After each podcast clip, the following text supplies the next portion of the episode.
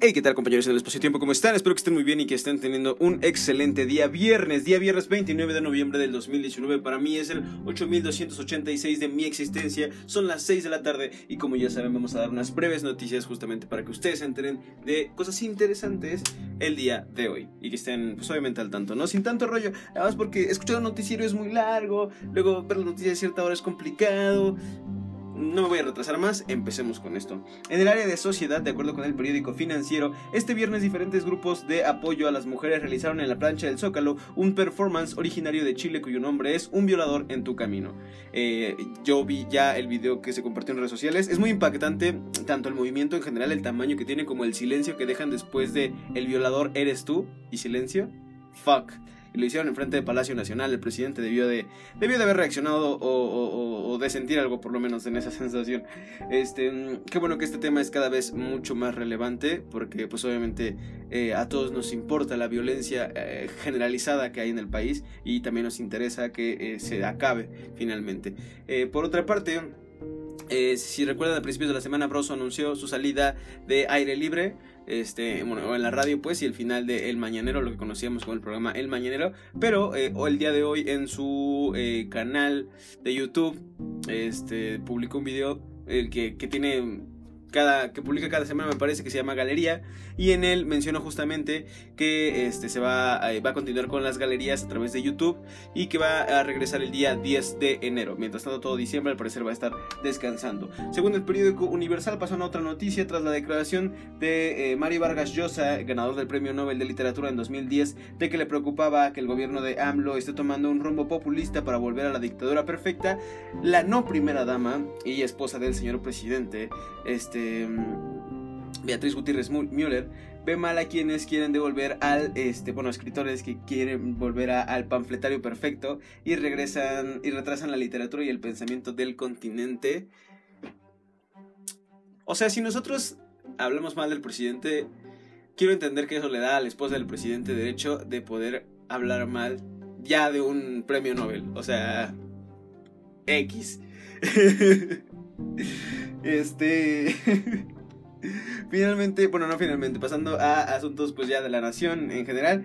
En el Congreso de Aguascalientes, el Congreso de Aguascalientes, perdón, declara persona no grata a Evo Morales. O sea que pues, básicamente el Congreso de Aguascalientes no quiere Evo Morales. Pero de modo, ya está aquí, ya tiene CURP. Y ayer estaba escuchando que eh, eh, eh, te dan CURP justamente mientras haces el trámite para quedarte en la Ciudad de México. En, México. Entonces, pues bueno, entonces ya tiene CURP y se va a quedar aquí. Siendo una persona no grata, ya otros son personas no gratas, no pasa absolutamente nada. Para ellos, digo. Este, de acuerdo con el periódico Universal, como resultado de las mesas de diálogo entre la SEP, el Instituto Electoral de Educación y Público de Oaxaca y la dirigencia del magisterio, se contrató a 708 maestros recién egresados y se le dio base a más de 2.000 maestros. Qué bueno, bueno, o sea, ¿qué puedo decir, no? Ojalá que estén preparados, que estén, espero que estén preparados si alguno de sus maestros está escuchando esto, estén preparados para su trabajo y este, qué bueno que los contrataron ahora a dar buenas clases y por favor, o sea, los niños son el futuro, no piensen nada más en sus sueldos. Tengan en cuenta que en todo el planeta los maestros hacen una evaluación para poder dar clases porque en sus manos está el futuro de nuestro país. Aquí no se hace. Háganlo bien, por favor. O sea, por voluntad, porque no los podemos obligar al parecer.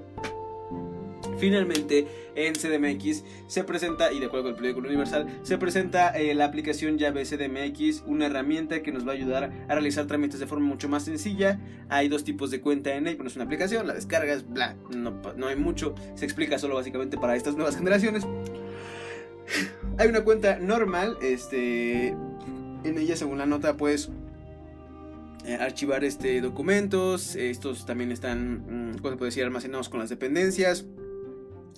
Con la aprobación del usuario, eh, las dependencias pueden compartir sus documentos entre sí justamente con la intención de agilizar los trámites.